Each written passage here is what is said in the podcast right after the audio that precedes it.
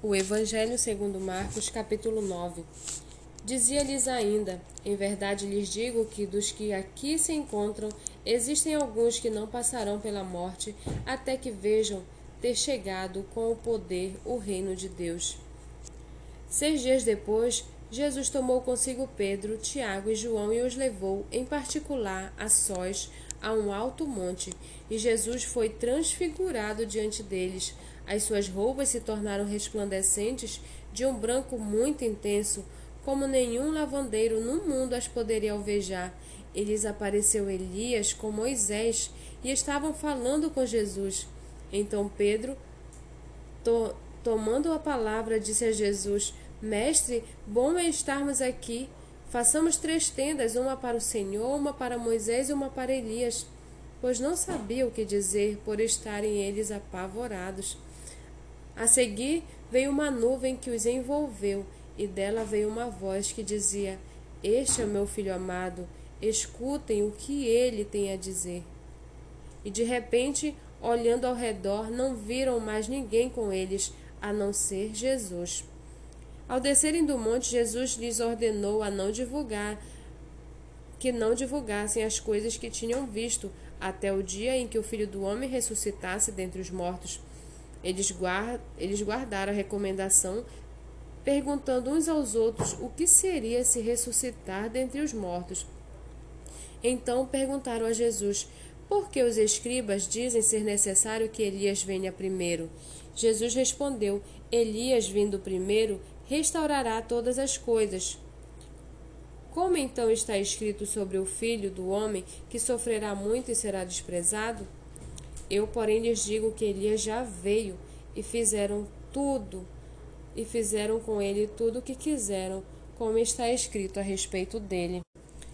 Quando eles se aproximaram dos outros discípulos, viram numerosa multidão ao redor deles e os escribas discutindo com eles.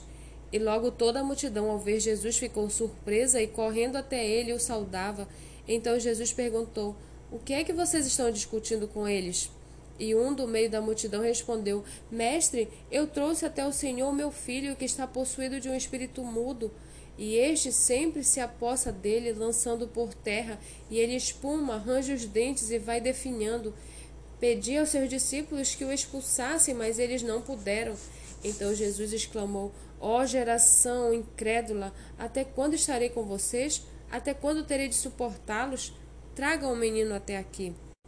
E eles o trouxeram. Quando ele viu Jesus, o espírito imediatamente agitou o menino com violência e, caindo ele por terra, revolvia-se espumando.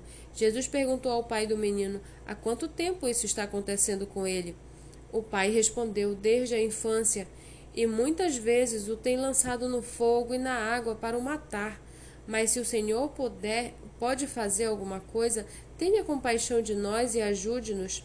Ao que Jesus respondeu: Se o Senhor pode, tudo é possível ao que crê. E imediatamente o pai do menino exclamou: Eu creio, ajude-me na minha falta de fé. E vendo Jesus que muita gente estava se reunindo, repreendeu o espírito imundo, dizendo-lhe: Espírito mudo e surdo, eu ordeno a você, sai deste menino e nunca mais entre nele. E ele, gritando e agitando muito, saiu deixando-o como se estivesse morto, a ponto de muitos dizerem morreu. Mas Jesus, tomando pela mão, o ergueu e ele se levantou.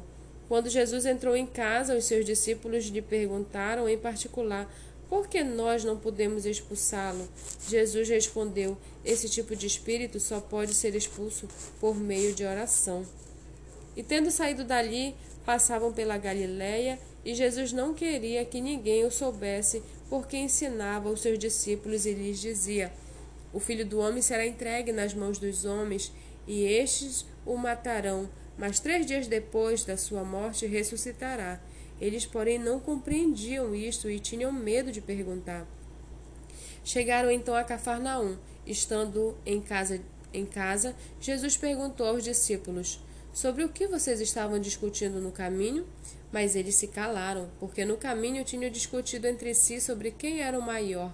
E Jesus, assentando-se, chamou os doze e lhes disse: Se alguém quer ser o primeiro, será o último e servo de todos. Trazendo uma criança, colocou-a no meio deles e, tomando-a nos braços, disse-lhes: Quem recebeu uma criança tal como esta em meu nome, recebe a mim. E quem receber a mim, não é a mim que recebe, mas aquele que me enviou. João disse a Jesus: Mestre, vimos um homem que expulsava demônios em seu nome, mas nós o proibimos de fazer isso, porque não nos seguia. Mas Jesus respondeu: Não o proíbam, porque não há ninguém que faça milagres em meu nome e logo a seguir possa falar mal de mim. Pois quem não é contra nós é a favor de nós, pois aquele que lhes der de beber um copo de água em meu nome, porque vocês são de Cristo, em verdade lhes digo que de modo nenhum perderá a sua recompensa. E se alguém fizer tropeçar um destes pequeninos que creem em mim, seria melhor para esse que uma grande pedra de moinho fosse pendurada no seu pescoço e fosse jogado no mar. E se a sua mão leva você a tropeçar, corte-a, pois é melhor você entrar aleijado na vida do que tendo as duas mãos e ir para o inferno, para o fogo que nunca se apaga, onde não lhes morre o verme nem o fogo se apaga.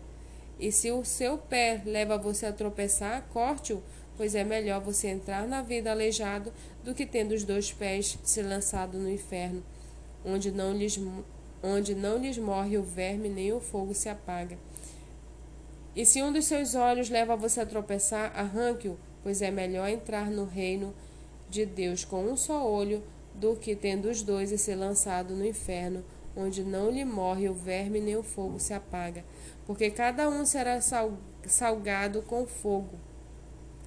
O sal é bom, mas se o sal vier a se tornar insípido, como lhe restaurar o sabor?